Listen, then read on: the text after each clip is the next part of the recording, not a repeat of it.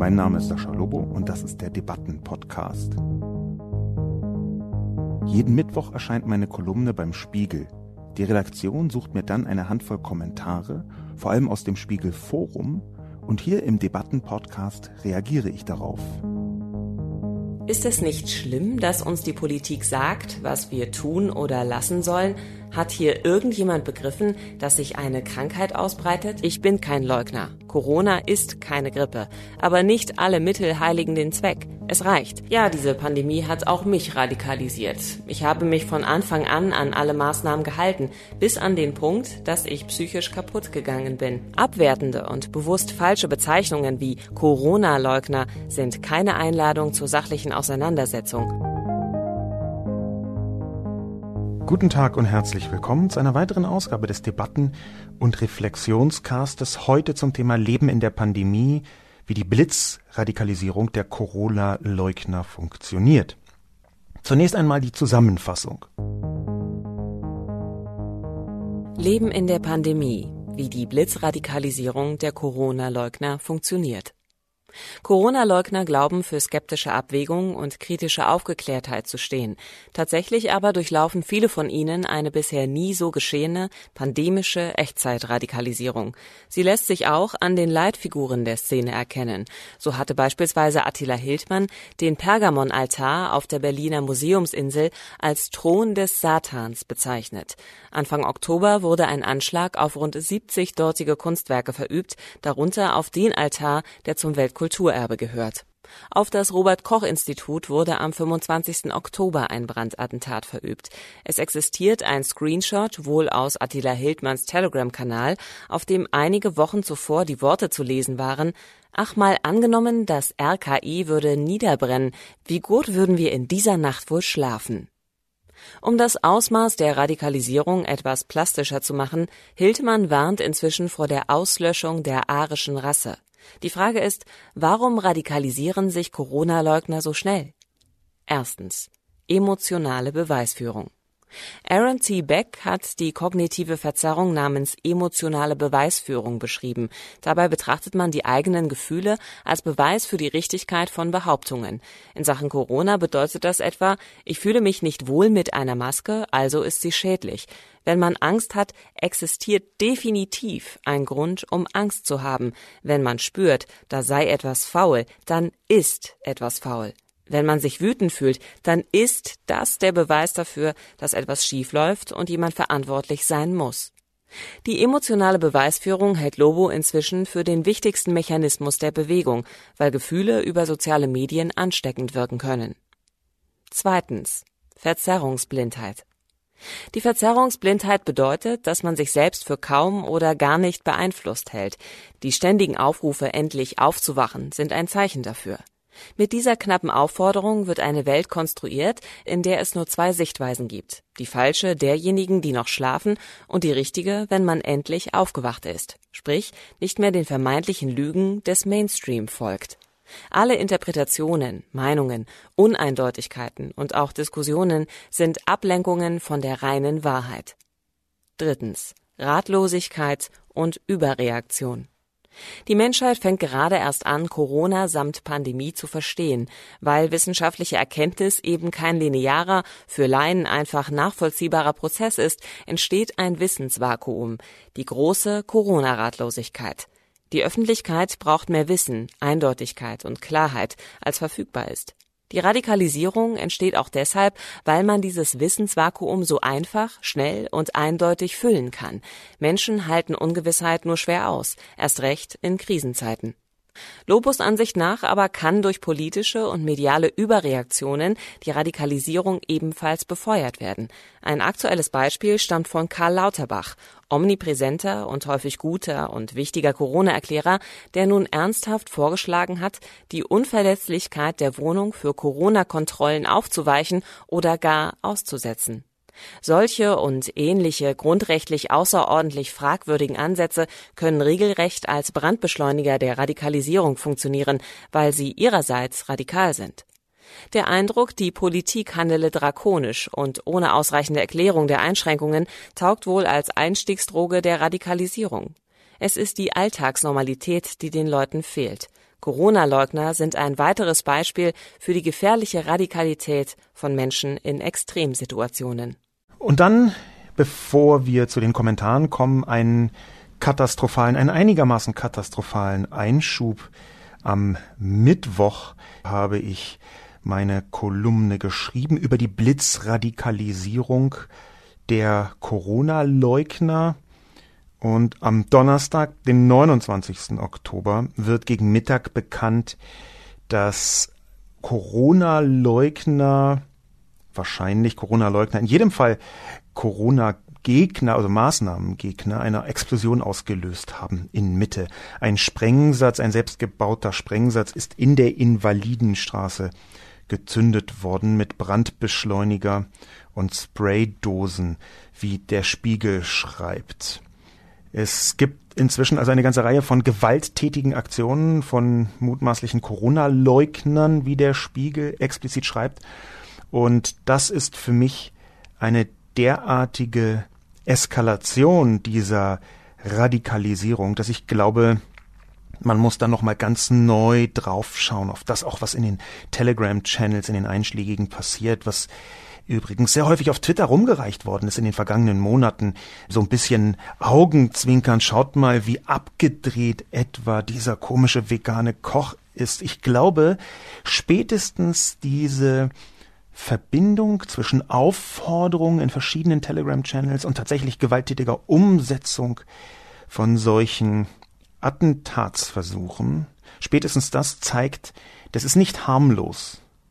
Das ist nicht irgendwie, da sind halt Leute mal irgendwo dagegen und so ein bisschen Anti-Regierung eingestellt, sondern hier eskaliert sich etwas hoch, was ein Gewaltpotenzial und ein Umsturzpotenzial hat, eine Attacke auf die liberale Demokratie darstellen kann.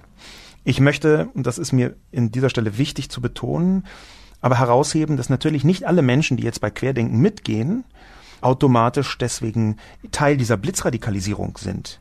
Unter anderem, weil sie so schnell funktioniert und manche Menschen halt einfach gar nicht so schnell hinterherkommen in ihren eigenen äh, Erkenntnissen über die Menschen, mit denen sie sich um, umgeben. Weil es also so schnell geht, Blitzradikalisierung heißt ja schon so, betrifft das meiner Ansicht nach eher Teile. Noch immer gibt es Menschen, die das vielleicht eher so halb belustigt anschauen oder Menschen, die da eine Bewegung sehen, die ihnen deswegen passt, weil sie sehr stark unter den äh, Maßnahmen leiden.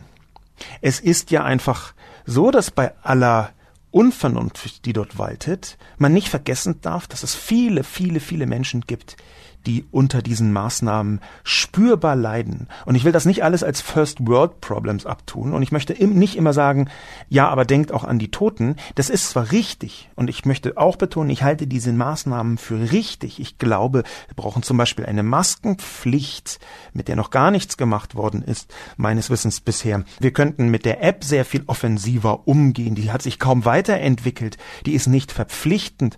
Die ist einfach so ein bisschen auf halb acht und, und ohne irgendwie richtiges Ziel aus meiner Perspektive gesprochen in den letzten Wochen, Monaten behandelt worden. Das alles könnten wir tun, das brauchen wir auch. Und trotzdem gibt es Menschen, die darunter leiden.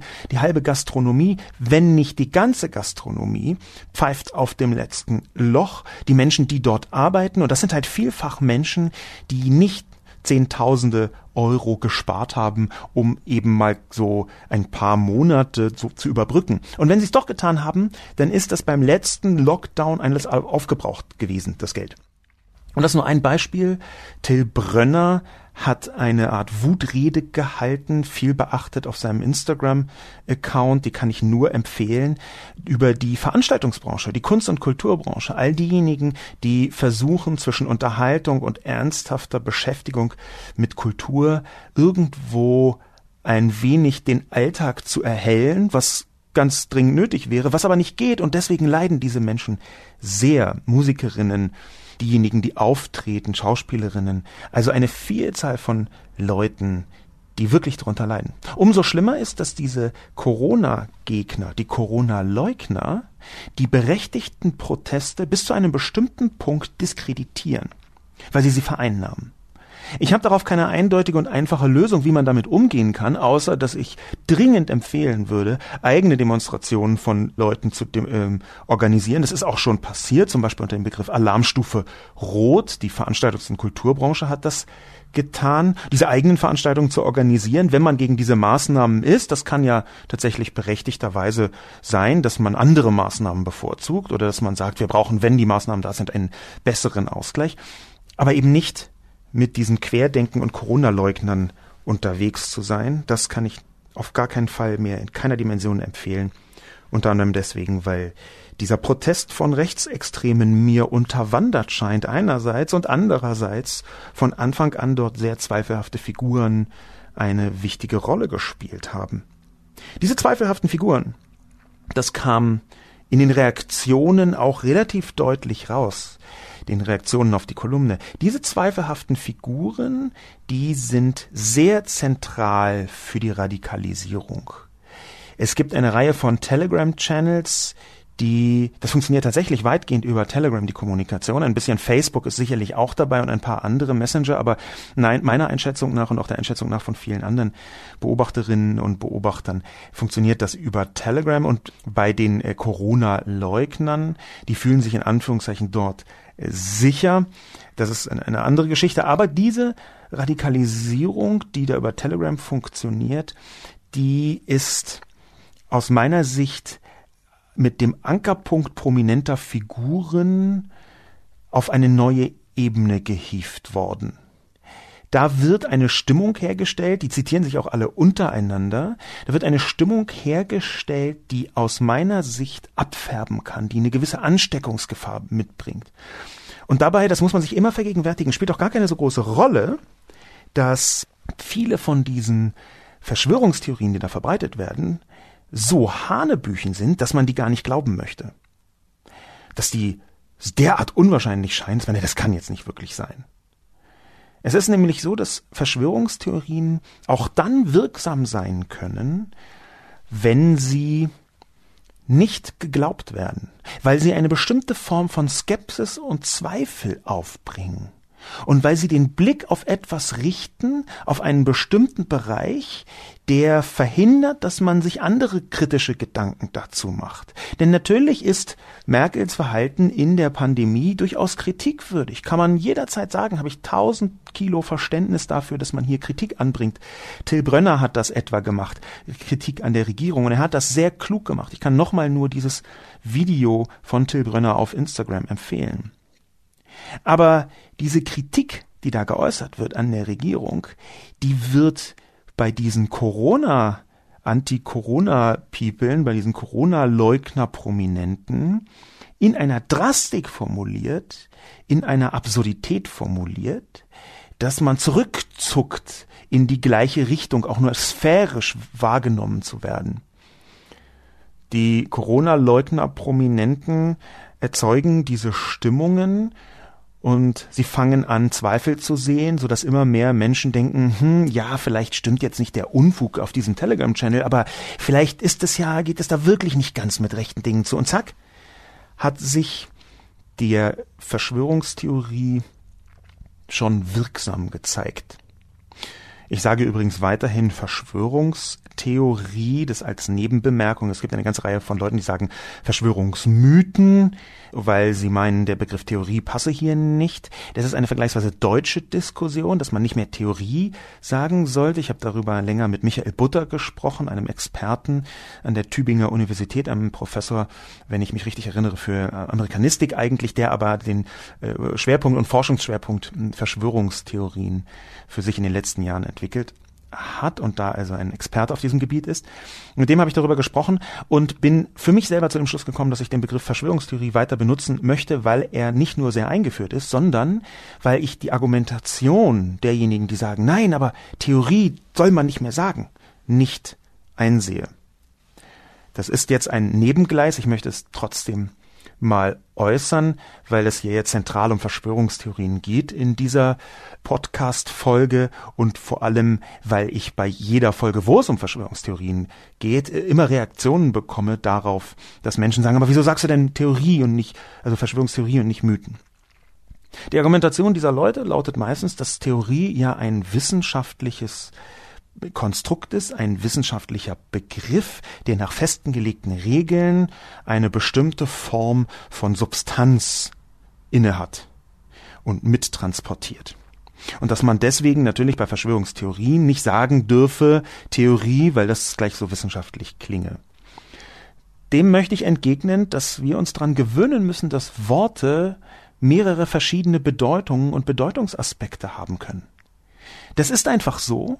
Und das ist ein Kennzeichen nicht nur der deutschen, sondern der meisten anderen Sprachen, wenn ich das einigermaßen überblicke, auch, dass bestimmte Begriffe zum Beispiel durch Komposita, wie in diesem Fall, durch zusammengesetzte Worte also, Verschwörungstheorie, eine ganz andere Bedeutung bekommen, die mit der ursprünglichen Bedeutung nicht mehr so viel zu tun hat. Wenn man also sagt Theorie, dann ist das sowieso schon fraglich, ob hier immer nur wissenschaftliche Theorien gemeint sind. Ich würde sagen, nein. Ich habe auch in der Fahrschule äh, eine Theorieprüfung gemacht. Das war, fühlte sich nicht besonders wissenschaftlich an, sondern es war halt einfach was ganz anderes damit gemeint. Der Punkt ist, diejenigen, die sagen, man darf nicht Verschwörungstheorie sagen, weil es dann irgendwie so eine wissenschaftliche Adelung bekommt, die möchte ich fragen, ob sie vielleicht auch ihre Zwangsjacke nicht mehr anziehen wollen, weil das ist dann ja auch eine Jacke. Ja, es ist entfernt auch eine Jacke, hat aber eine völlig andere Funktion. Mit Verlaub, Worte können mehrere Bedeutungen haben. Zu den Kommentaren jetzt wirklich mal. Anke. Von Anke ist der erste Kommentar. Anke ist betroffen, dass die Politik so starke Handlungsanweisungen vorgeben muss. Ist es nicht schlimm, dass uns die Politik sagt, was wir tun oder lassen sollen? Hat hier irgendjemand begriffen, dass sich eine Krankheit ausbreitet? Jeder sollte für sich, aber auch für die anderen entscheiden, wie weit er gehen kann. Ich werde in diesen Zeiten immer wieder in der Stadt angerempelt. Abstand? Fehlanzeige. Es interessiert niemanden. Warum? Ignoranz, Arroganz, mir egal. Klasse, danke für nichts. Das macht mich wütend. Versuche ich doch alles, um meine Familie zu schützen. Die Betroffenheit von Anke kann ich nur mittelgut nachvollziehen, ehrlich gesagt. Zum einen ist das für mich eher ein Randaspekt bei der Radikalisierung. Ich glaube, dass die Radikalisierung von den Corona-Leugnern sehr viel damit zu tun hat. Ich habe da ja schon drei Punkte herausgenommen, aber sehr viel damit zu tun hat, dass wir in einer völlig neuen Situation alle miteinander stattfinden.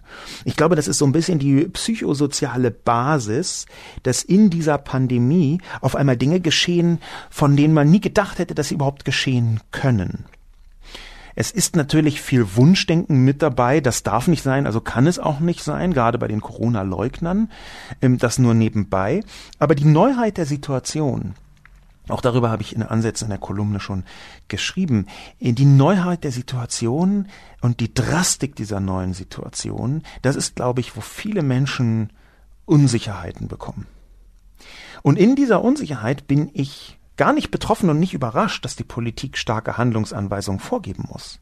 Wir können hier mal einen direkten Vergleich ziehen zu denjenigen Ländern und zu denjenigen Zivilisationen auf diesem Planeten, die schon sehr viel länger Pandemie geübter sind als etwa Deutschland, Mitteleuropa, die europäischen Länder.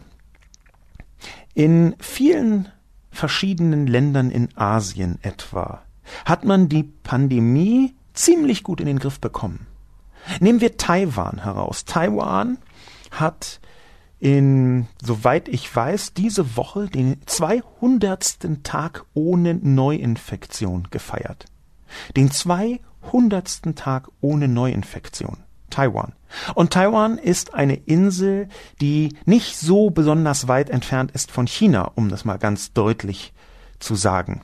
Im Gegenteil, sie ist China vorgelagert. Es gibt da ja einen größeren Konflikt zwischen China und Taiwan, weil China Taiwan als China betrachtet und Taiwan Taiwan aber nicht als China betrachtet. Das aber nur nebenbei. Was ich sagen möchte, ist, dass Taiwan es ziemlich gut geschafft hat, das in den Griff zu bekommen. Und einer der maßgeblichen Punkte dabei war, dass die Gesellschaft selbst eingesehen hat, wow, wir können die Pandemie in den Griff bekommen, indem wir bestimmte Verhaltensweisen auf einfach für uns akzeptieren und durchführen. Das ist also eine gesellschaftliche Frage. Das Problem ist, dass Taiwan, in Hongkong, in Singapur ist es ganz ähnlich, etwa vor 20 Jahren, Anfang des Jahrtausends, schon einmal, ich erinnere mich da etwa an SARS, schon einmal eine Art pandemischen Schock bekommen hat und die Menschen das noch relativ präsent haben, weshalb sie ziemlich sicher viel schneller reagiert haben auf die Bedrohung durch Corona. Dass es in Deutschland aber eben nicht so ist, das sieht man schon daran, dass in Deutschland die Maskenfrage eine ist, wo selbst die äh, Ministerpräsidenten untereinander ziemlich uneins sind. Die ganze Maskenfrage, ich habe dazu eine Kolumne geschrieben, wenn ich äh, mich richtig erinnere, im März, nämlich wie schlecht das kommuniziert worden ist. Diese ganze Maskenfrage, die ist aus meiner Sicht stiefmütterlich behandelt worden. Auch hier könnte man die Regierung kritisieren. Die Maske zu tragen ist nicht eine so harte Maßnahme wie Gastronomie zu schließen. Hätte man also früher reagiert, hätte ein Lockdown verhindert werden können. Man wird nachher klären müssen, wer die, ich denke, das waren vor allem Ministerpräsidenten waren, die etwa vor ein paar Wochen gesagt haben, nö, wir wollen nicht so harte Maßnahmen. Man wird das klären müssen. Denn was ganz offensichtlich ist, dass natürlich man unterschiedlicher Meinung zu den Maßnahmen sein kann. Aber was auch klar ist, dass ganz offensichtlich diejenigen, die hier entscheiden hätten müssen, nicht richtig entschieden haben, wenn wir in einen zweiten Lockdown gehen müssen, weil es anders nicht mehr geht. Für mich wundert das deswegen nicht, Anke, und ich bin auch nicht betroffen, weil das für die meisten Menschen die erste Pandemie ist und weil wir in einer liberalen Demokratie in Mitteleuropa, in Deutschland derart ungeübt sind mit solchen Mechanismen, dass viel schwieriger zu kommunizieren und zu diskutieren ist darüber, was eigentlich die einzelnen Menschen alles so tun können. Ich glaube, diese starken Handlungsanweisungen müssen sein, weil wir Anfänger, pandemische Anfänger sind. Wir sind Pandemieneulinge. Und wir haben als Gesellschaft noch nicht besonders gut verstanden, was, wo, wie, worauf es ankommt, unter anderem. Wenn ich, ich wohne in Berlin, wenn ich in den letzten Tagen so durch die Straßen gelaufen bin, habe ich überall komplett volle Restaurants gesehen und Bars gesehen. Und ich möchte die Leute gar nicht beschimpfen oder irgendwie diskreditieren. Die meisten hatten keine Maske an. Unter anderem möchte ich sie deswegen nicht beschimpfen und diskreditieren, weil ich in den letzten Wochen auch das eine oder andere Mal in einem Restaurant war. Ich habe dort gesehen, wie mit Abstand gearbeitet worden ist, wie die allermeisten Menschen, wenn sie aufgestanden sind, Masken getragen haben. Ich habe dort gesehen, wie neue Lüftungen eingebaut gewesen waren worden sind, dass da also neue Lüftungen waren. Ich habe also gesehen, dass die Menschen sich daran gehalten haben und trotzdem werden jetzt gastronomische Betriebe geschlossen. Ich habe übrigens für mich persönlich beschlossen, dass ich in den allermeisten Fällen, wenn es irgend geht, draußen sitze in den gastronomischen Einrichtungen. Die Frage, wie das jetzt im November funktioniert, ist ja hinfällig leider, aber natürlich wäre das auch eine Möglichkeit gewesen. Diese starken Handlungsanweisungen, Anke, die halte ich für notwendig. Abstand interessiert niemanden, kann ich so nicht sagen. Es interessiert noch zu wenige. Aber auch hier bin ich nicht betroffen. Ich führe das auch auf dieses Anfängertum zurück. Dass Sie wütend sind, Anke, das kann ich allerdings gut nachvollziehen. Ignoranz und Arroganz, das habe ich auch vergleichsweise häufig wahrgenommen. Eher von Einzelpersonen, eher von einzelnen Leuten, die zum Beispiel mit der Maske sehr lax umgegangen sind, vorsichtig gesagt. Aber das habe ich auch gesehen. Und jedes einzelne Mal habe ich da auch eine Ignoranz und eine Arroganz gesehen, wo ich teilweise Menschen angesprochen habe, teilweise nicht. Das ist übrigens, wenn man die wahnsinnig höflich, also so übertrieben höflich anspricht, ist die Chance gar nicht so klein, dass sie so leicht grummelig sagen, naja, na okay. Und ich muss ein, eine Situation zu Protokoll geben, ich, als ich in einem Flugzeug saß vor einiger Zeit schon, als das Fliegen noch einigermaßen vertretbar war, beziehungsweise manchmal ging es beruflich ja auch nicht anders, als ich nämlich ein Getränk genommen habe, etwas getrunken habe und danach für ein paar Minuten nicht daran gedacht habe, die Maske von dem, vom Kinn wieder hoch zur Nase zu ziehen.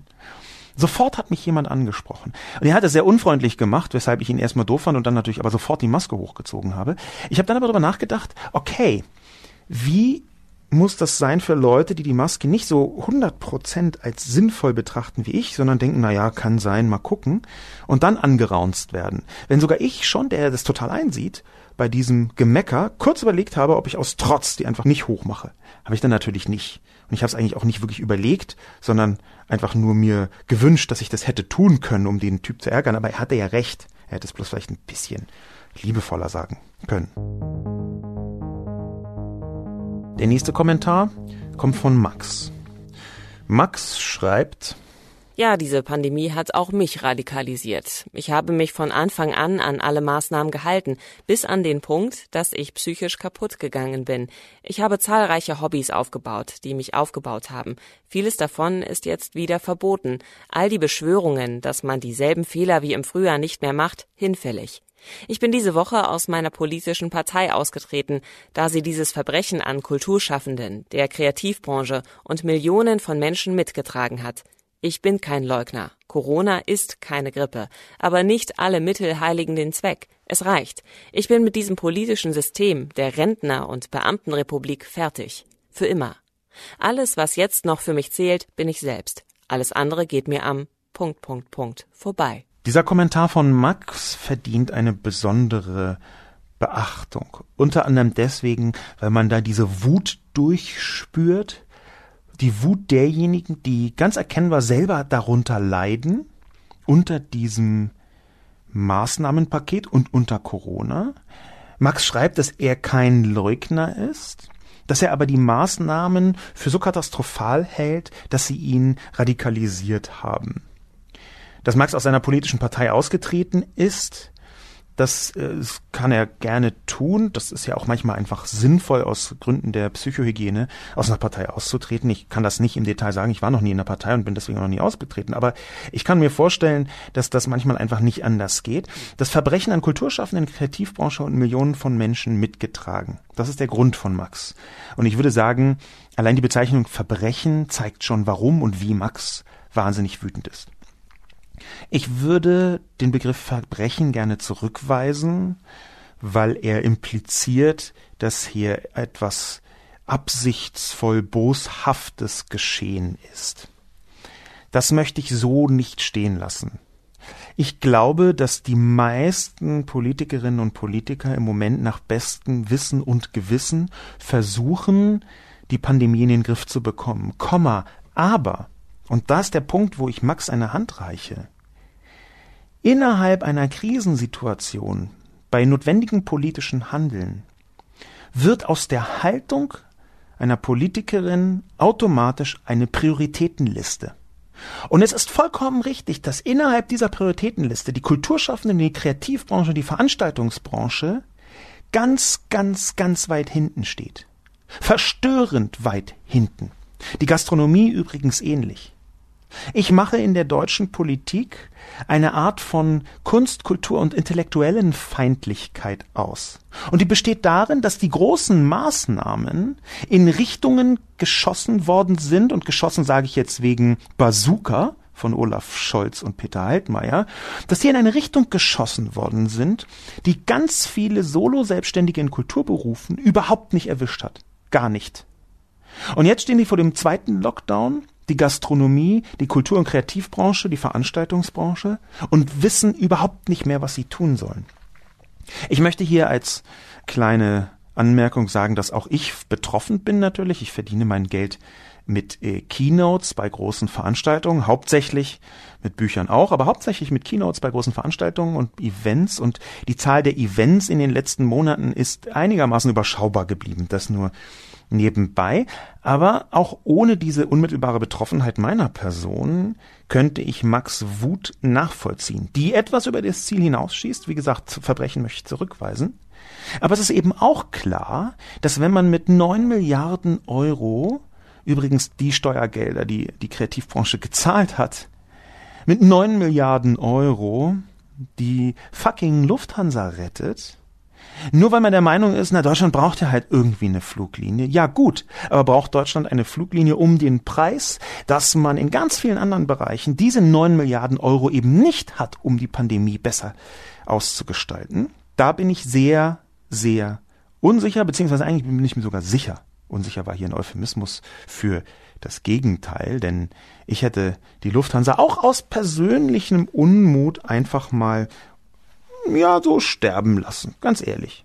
Vor allem, weil ich glaube, dass aus der Asche da etwas entstehen könnte, was vielleicht ein bisschen besser funktioniert als dieser Koloss Lufthansa, der mit neun Milliarden gerettet wird und in der nächsten Lockdown-Situation wieder gerettet werden wird.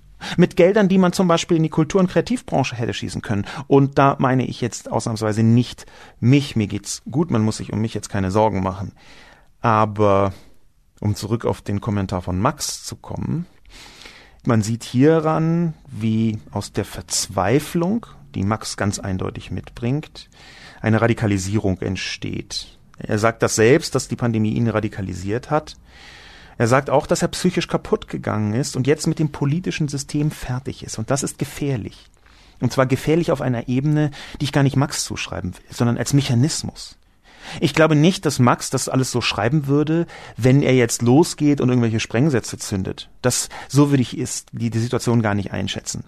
Ich würde die Situation aber schon so einschätzen, dass die Entwicklung, der wir gerade beiwohnen, selbst diejenigen Leute, diejenigen Leute zweifeln lässt an der liberalen Demokratie, die eigentlich ziemlich fest auf dem Boden der freiheitlich-demokratischen Grundordnung standen und stehen. Ich sehe, dass Menschen wie Max sich so aufregen, dass sie bis zu einem bestimmten Punkt die gesamte Parteienlandschaft und damit eben den gegenwärtigen Stand der liberalen Demokratie für obsolet halten. Und wenn das zu vielen Leuten so geht, dann halte ich das für schwierig, vorsichtig gesagt. Ich möchte an Max appellieren, vielleicht zurückzufinden zu einem sinnvollen Umgang und nicht der berechtigten Verzweiflung, vollkommen berechtigten Verzweiflung zu viel Raum zu geben in eine Richtung der antidemokratischen Haltung.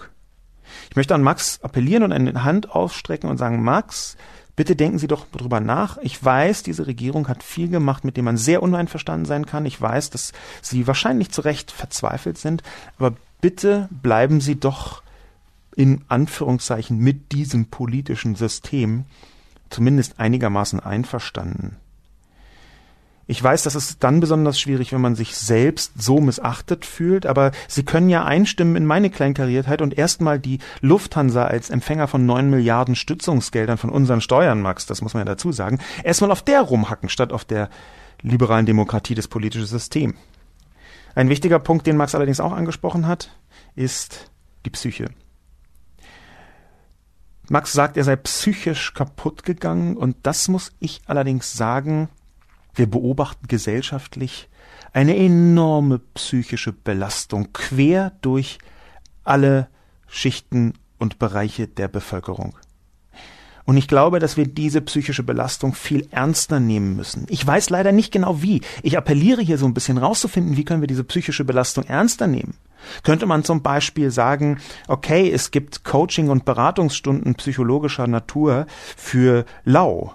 Und zwar für alle und nicht nur für Bedürftige. Es gibt schon eine ganze Reihe von kostenlosen Beratungsstunden für Bedürftige, zum Beispiel bei verschiedenen Bezirksämtern. Aber die für, die für Nichtbedürftige einfach solche Beratungsstellen.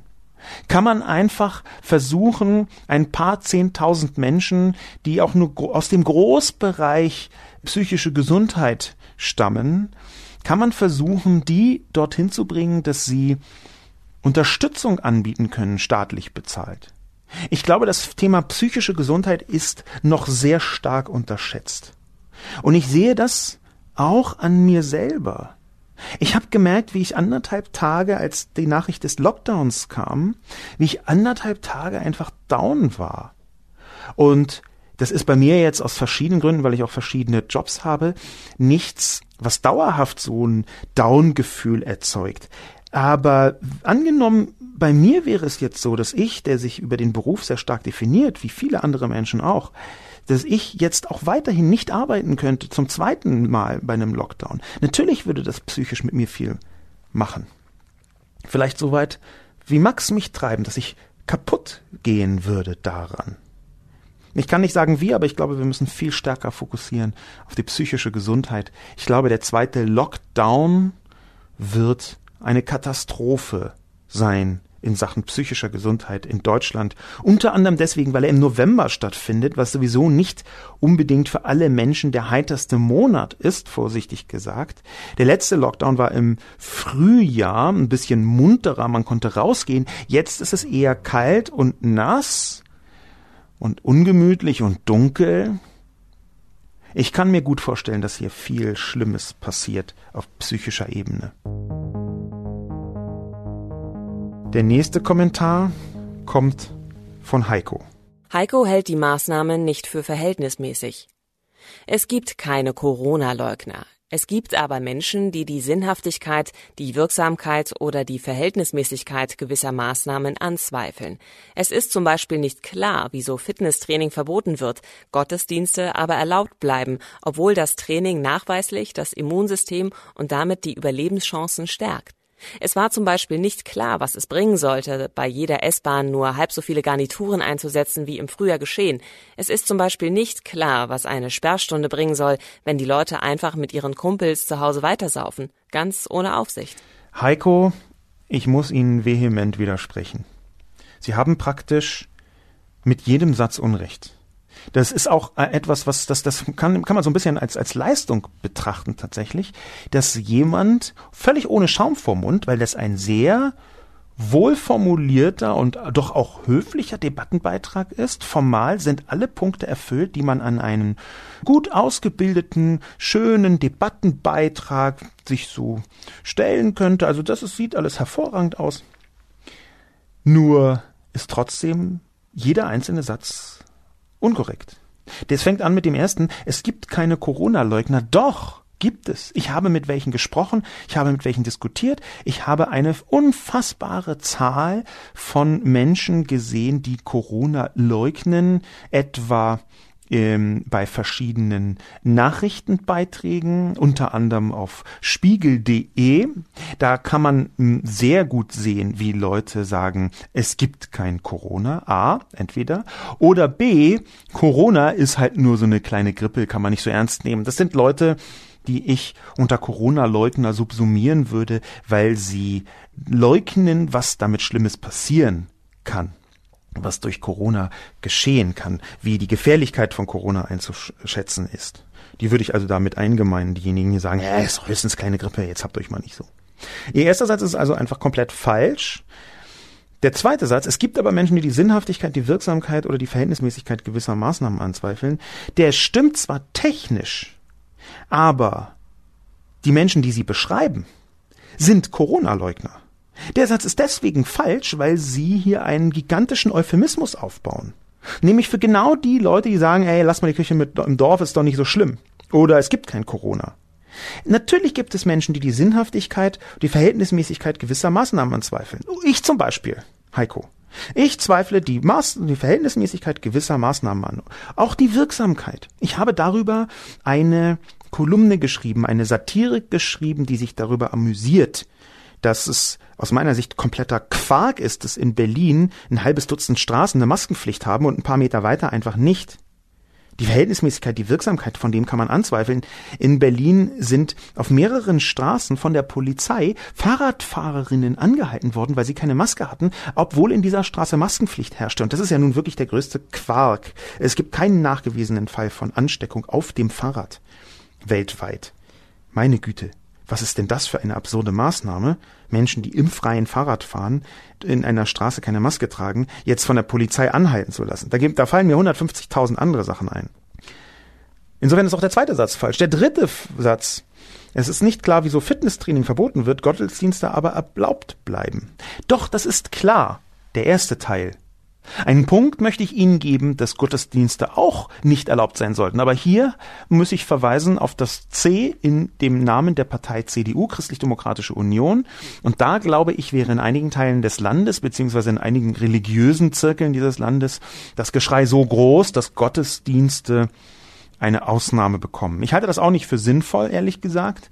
Es ist aber kein Punkt, wo ich mich jetzt mega engagieren möchte, dass die jetzt auch noch mit verboten bleiben. Aber es ist vollkommen klar, Heike, und deswegen ist Ihr Satz auch der, auch der dritte Satz falsch, warum Fitnesstraining verboten wird. Unter anderem, weil man beim Sport unfassbar viel mehr Coronaviren ausstößt, weil man so schwer atmet und auch viel tiefer einatmet. Und das sind beides Anzeichen davon, dass man durchaus ein Problem haben könnte, wenn Fitnessstudios offen bleiben. Sie schreiben auch, es ist nicht klar, was es bringen sollte, bei jeder S-Bahn nur halb so viele Garnituren einzusetzen. Doch, es ist doch klar. Das ist Social Distancing. Und Social Distancing gehört zu den drei oder vier Maßnahmen, von denen wir inzwischen wissen, dass sie hochwirksam sind bei der Ausbreitung einer Pandemie. Das ist total klar. Und ebenso ist auch klar, was eine Sperrstunde bringen soll, wenn die Leute dann einfach mit ihren Kumpel zu Hause weitersaufen, wie sie schreiben.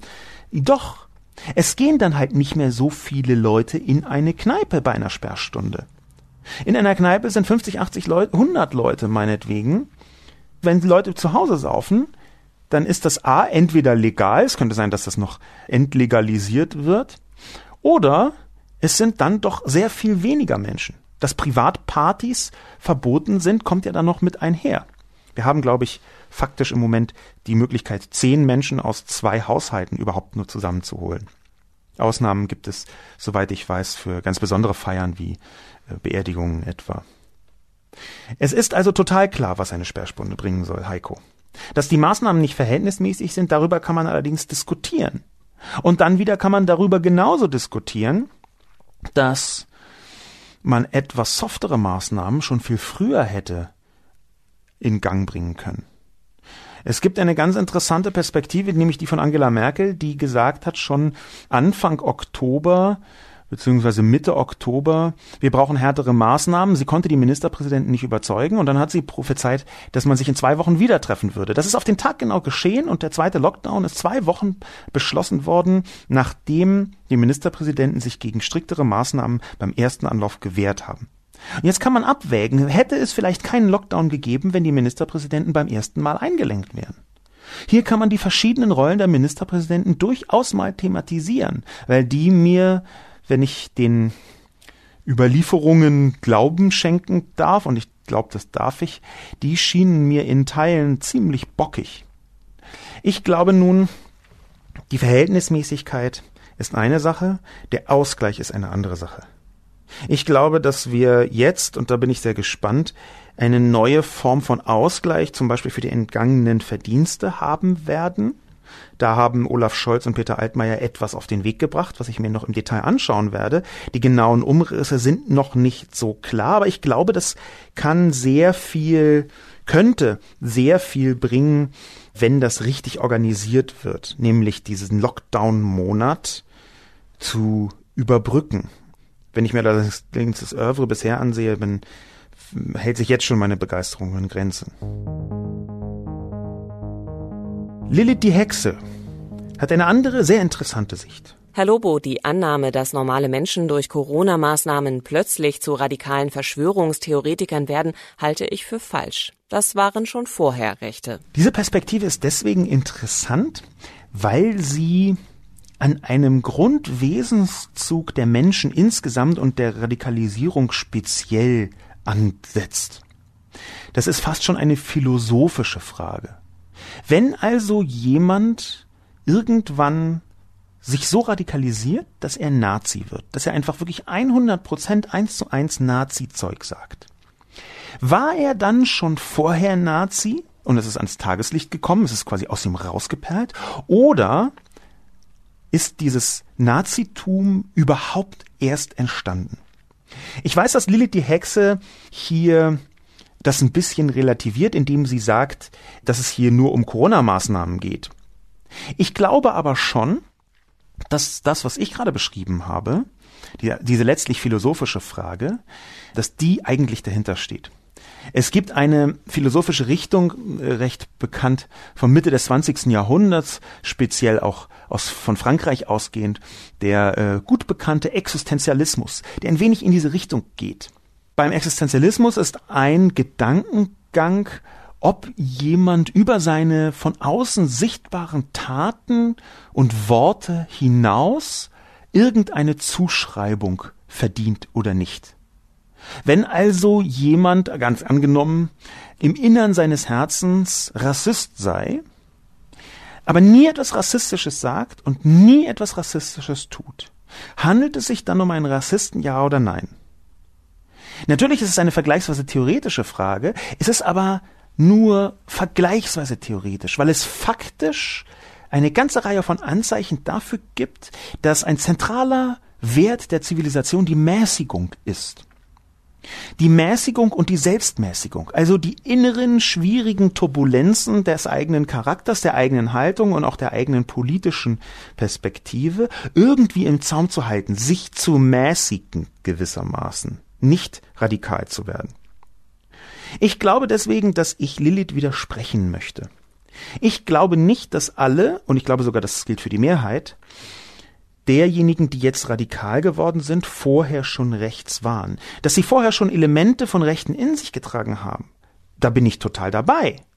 Ich glaube aber, dass es eben einen Unterschied, und zwar den wesentlichen Unterschied ausmacht, ob jemand in seinem Innern rechts ist, aber das mäßigend, sich mäßig das nicht rauslässt, oder ob die Person rechts wird und überhaupt erst sich in diese Richtung entwickelt oder auch gar nicht rechts ist. Diese verschiedenen Aspekte, da möchte ich unterscheiden.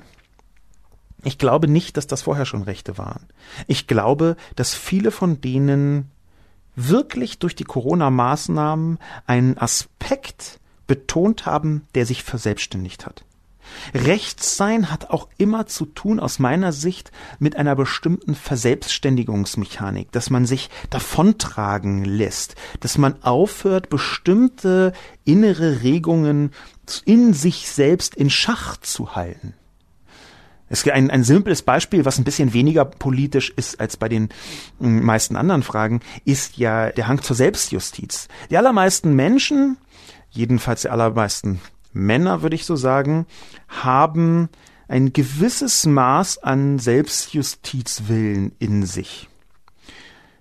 Dass ich jetzt hier eine Unterscheidung zwischen den Geschlechtern mache, hängt auch damit zusammen, dass Männer nachgewiesenerweise aggressiver sind. Und Aggression hängt sehr stark zusammen mit Gegenaggression. Diese große Aggression, die man ja im Alltag bei manchen Männern auch etwas zu stark wahrnimmt, vorsichtig gesagt, diese große Aggression ist etwas, was man immer in Schach halten muss. Dafür gibt es Zivilisation letztlich.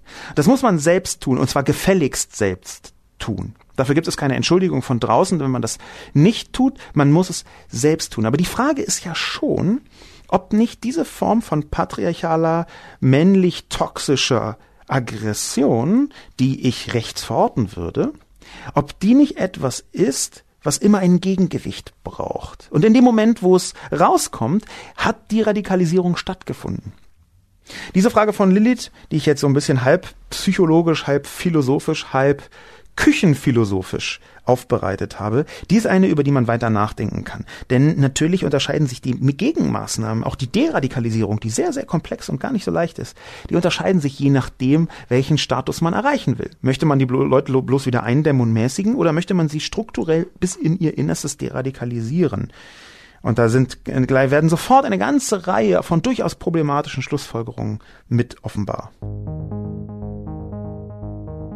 Der nächste Kommentar ist genau in diese Richtung. Es ist ein Lob, ein Kompliment, was ich mir hier mit reinbringen möchte. Es gab vergleichsweise viel Lob, aber das interessiert in der Debatte gar nicht. Aber hier möchte ich es wegen eines speziellen Aspektes mit hineinbringen. Sehr präzise und sachliche Analyse. Leider ist den Corona-Leugnern und Querdenkern mit sachlichen Argumenten kaum noch beizukommen. Das stammt von HS 597. HS 597 hat einen Punkt ausgemacht, der die sachlichen Argumente nach vorne schiebt. Corona-Leugnern ist nicht mit sachlichen Argumenten beizukommen. Und bis zu einem bestimmten Punkt stimmt das auch. Es gibt da eine Verselbstständigung, wiederum eine Verselbstständigung, die bedeutet, diese Menschen denken, sie seien auf eine Art erleuchtet, sie seien auf eine Art aufgewacht, ein sehr häufiges Motiv bei Corona-Leugnern, so dass es gar keine Argumente geben kann, die sie wieder zurück in diesen Schlafzustand versetzt. Dieses Gefühl des Aufwachens, das ist ein deswegen gefährliches, darüber habe ich in der Kolumne geschrieben, weil es ein so klares, so eindeutiges und so kompromissloses richtig und falsch aufmacht. Entweder du schläfst und als Schlafender kann man sich nicht wehren, man hat nicht Kontrolle über seinen Körper und seinen Geist, man ist ausgeliefert, man ist hilflos, oder du bist wach. Und Wachsein ist das Richtige von beidem, wenn man das im politisch übertragenen Sinn sieht. Im Alltagssinn würde ich sagen, boah, Schlafen ist eigentlich auch ganz schön geil. Jetzt macht mir das Schlafen nicht so schlecht. Aber die Richtung, in der hier mit einer solchen Erzählung argumentiert wird, ist eindeutig. Es gibt ein nur allein richtiges und man sollte nie wieder in das Falsche zurückkehren. In der Tat ist es so, dass man diesen Menschen mit sachlichen Argumenten selten beikommen kann. Und das liegt unter anderem genau an dem Punkt, den ich in der Kolumne benannt habe, nämlich emotionale Beweisführung. Das ist eine Form von Selbstüberzeugung, die nur noch das Gefühl zulässt. Deswegen kommt man mit sachlichen, also rationalen Argumenten schwer gegen diese Leute an, weil sie auf einer emotionalen Ebene diskutieren. Und weil diese Emotionalität auch deswegen verstärkt wird, wie ich glaube, durch die Radikalität der Situation selbst. Die Situation ist für viele Menschen radikal. Wir haben temporäre Grundrechtseinschnitte. Das ist durchaus mit einer gewissen Radikalität gleichzusetzen, wie hier der Staat vorgeht. Nochmal, ich halte es für notwendig, aber zu leugnen, dass das ein sehr krasser Eingriff ist, das tut niemand. Das macht ja auch nicht Angela Merkel und sonst niemand, dass sie das leugnet. Im Gegenteil, sie sagt, es ist ein schwerer Eingriff, aber ich halte ihn für nötig.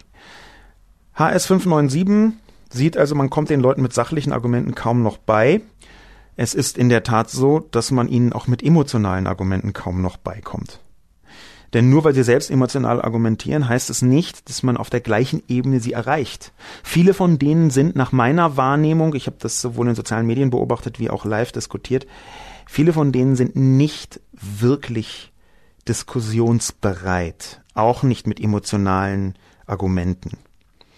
Ich kann nicht sagen, ob man diese Menschen in Anführungszeichen wieder zurückholen kann in eine Diskussionsbereitschaft oder auch nur Fähigkeit oder ob die weit abdriften. Ich kann mir vorstellen, dass ein Teil abdriftet in einen nicht mehr dialogisch erreichbaren Kommunikationsraum, ich kann mir aber auch vorstellen, dass wenn diese radikalen Situationen zu Ende sind, in denen wir uns gerade befinden, nämlich diese pandemischen Lockdowns, diese pandemischen Ausbreitungen, die vielen Toten, wenn das also irgendwann vielleicht vorbei sein sollte, weil etwa eine Impfung existiert über ein paar Jahre, das kann ja theoretisch sein, dass dann diese Menschen vielleicht zurückfinden. Das kann ich schon so sagen.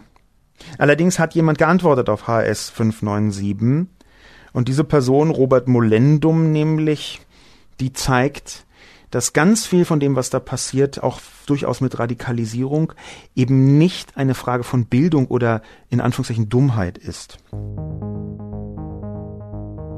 Denn Robert Molendum schreibt auf HS 597, Abwertende und bewusst falsche Bezeichnungen wie Corona-Leugner sind keine Einladung zur sachlichen Auseinandersetzung. Und ohne Querdenker hockten wir noch heute im Mittelalter und hielten die Erde für eine Scheibe.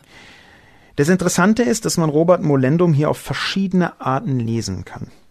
Das, was ich gerade angedeutet habe, ist meine Art, ihn zu lesen als jemand, der sich angegriffen fühlt von, dem, von der Bezeichnung Corona-Leugner. Ich glaube, es gibt eine Chance, ne, ne, wie groß die jetzt ist, weiß ich gar nicht genau, aber es gibt eine Chance von, sagen wir mal, 50 Prozent, ist eine reine Hypothese, dass Robert Molendum tatsächlich Corona-Leugner ist. Und wenn das so wäre, dann wäre, glaube ich, bei ihm ein Teil der Radikalisierung, solche Bezeichnungen als bewusst falsch oder abwertend zu betrachten und zu sagen, das sind keine Einladungen zur sachlichen Auseinandersetzung.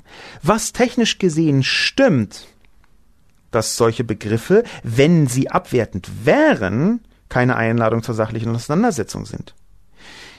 Der Fehler liegt hier aber bei Robert Molendum. In dem Moment nämlich, wo er Corona-Leugner als bewusst falsche Bezeichnung betrachtet. Ungefähr so wie davor oben jemand wie Heiko, der sagt, es gibt keine Corona-Leugner.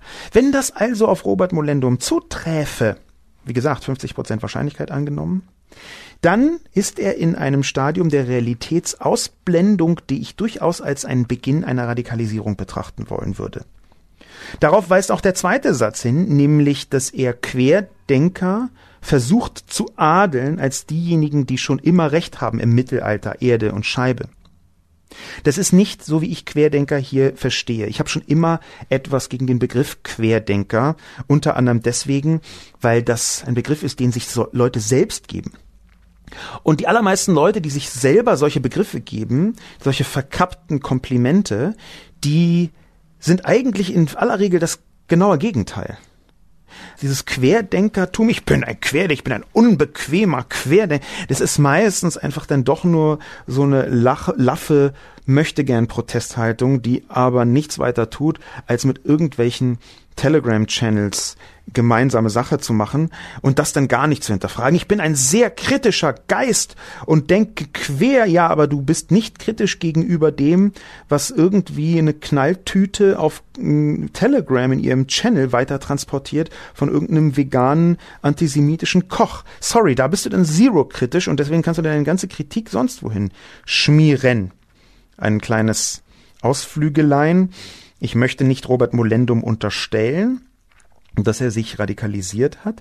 Ich sehe nur Anzeichen dafür, dass er in Anführungszeichen auf der anderen Seite steht. 50 Prozent, wie gesagt, dass er sagt, nein, die Querdenker sind diejenigen, die aufgewacht sind. Übrigens ist die Metapher Erde eine Scheibe genau auch wie aufgewacht. Nämlich Erde ist eine Scheibe, da gibt es ein richtig und ein falsch. Und früher gab es eine falsche Haltung und jetzt gibt es eine richtige Haltung. Dieser Übergang hat Aufwachelemente, um es so zu formulieren. Die andere Chance ist, dass Robert Molendum einfach jemand ist, der differenzieren möchte. Da gibt es auch eine 50% Chance. In diesem Fall wäre er gar nicht radikal, sondern vielleicht nur ein bisschen sperrig und sagt, dass Corona-Leugner vielleicht existieren, das führt er ja gar nicht aus, dass aber Corona-Leugner als Begriff für sehr viele Menschen gebraucht wird, die gar nicht Corona leugnen. Es kann also tatsächlich sein, dass Robert Molendum strukturell auf unserer Seite steht, in Anführungszeichen. Mit unserer Seite meine ich jetzt HS 597 und meine Seite, dass wir sagen, hey, Corona-Leugner sind gefährlich. Dass Robert strukturell auf unserer Seite steht, sich aber an bestimmten Formen von Pauschalisierung, mangelnden Differenzierungen und etwa auch ein paar Maßnahmen stört. Es gibt diese Chance. Bei zweitem Hinsehen halte ich sie für etwas kleiner als 50 Prozent, aber das war ja ohnehin einfach geraten und geschossen. Was ich hiermit ganz eindeutig nochmal hervorheben möchte, ist, natürlich sind wir, und mit wir meine ich jetzt die Medienpeople, zu denen ich gehöre, sehr häufig geradezu verpflichtet, angehalten, bestimmte Dinge etwas zu vereinfachen und etwas zu präzisieren. Es ist nämlich so, dass wenn man nicht in einem Artikel vereinfacht und präzisiert, das beides gleichzeitig, dass man dann anfängt, viel zu kleinteilig zu argumentieren und damit sehr viel weniger wirksam. Ab einem bestimmten Punkt, das habe ich schon einmal erwähnt, kann man Dinge auch zu Tode differenzieren. Das ist erstmal so. Es ist aber auch so, dass wir hier mit Robert Molendums Kommentar, den man so oder so lesen kann, daran erinnert werden, und da beziehe ich mich jetzt auf uns in den Medien und mich ganz eindeutig mit ein. Es ist aber eben auch so, dass man eine bestimmte Form von Zweifel vielleicht nicht so verlängern darf, dass diese Person den ganzen Weg mitgeht. Das heißt, Robert Molendum kann auch jemand sein, der halt ein paar Dinge anzweifelt, aber wirklich nicht sich als Corona-Leugner versteht, trotzdem so bezeichnet worden ist, zum Beispiel auch in Medien oder in sozialen Medien, und deswegen jetzt Wut in sich trägt und reagieren möchte auf HS 597. Es gibt ein Buch ähm, von äh, Thomas Bauer, das ich an dieser Stelle zur Hälfte empfehlen möchte. Es heißt die Vereindeutigung der Welt, wenn ich mich richtig erinnere, und es geht genau darum. Die Vereindeutigung der Welt, da beschreibt Thomas Bauer, wie die Ambiguitätstoleranz abnimmt. Also die Toleranz dem gegenüber, dass Dinge unterschiedlich bewertet werden können und sich deswegen auch unterschiedlich fügen. Ich möchte es zur Hälfte empfehlen, weil es einerseits total toll zum Nachdenken ist, weil es aber andererseits in bestimmten, Thomas Bauer ist, wenn ich mich richtig erinnere, Islamwissenschaftler, in bestimmten religiösen Aspekten mir etwas arg großzügig daherkam. Das mag jetzt daran liegen, dass ich natürlich ganz offensichtlich eine geringere Ambiguitätstoleranz habe als Thomas Bauer und dass mir bestimmte Ambivalenzen einfach weniger in den Kram passen als Thomas Bauer. Und trotzdem ist es ein wahnsinnig kluges, sehr bereicherndes Buch. Exkurs zu Ende, aber hier gegenüber Robert Molendum einfach auch mal zu sagen, ja, Vielleicht kann es gut sein, dass wir uns selbst regelmäßig daran erinnern müssen, dass gerade in Debatten Dinge verschieden betrachtet werden können, ohne dass man daraus gleich eine superpolare Angelegenheit macht. Will sagen, dass man eine größere Grauwertskala einzieht in sein Schwarz-Weiß-Denken.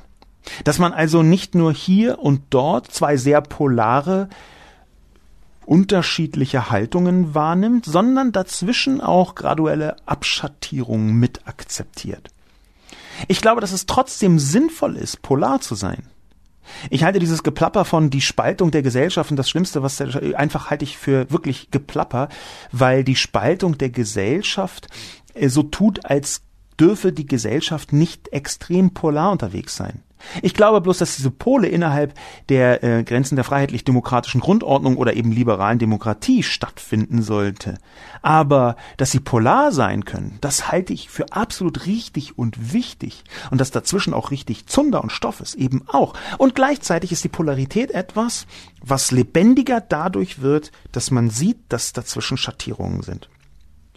Insofern einen Gruß raus an Robert Molendum. Ich hoffe, dass er nicht zu den ersten 50 Prozent, sondern zu den zweiten 50 Prozent gehört und uns deswegen erinnert, wie wichtig es ist, nicht immer von einem Punkt pars pro toto auf das ganze Universum zu schließen. Auch wenn man gezwungen ist, manchmal genau das zu tun.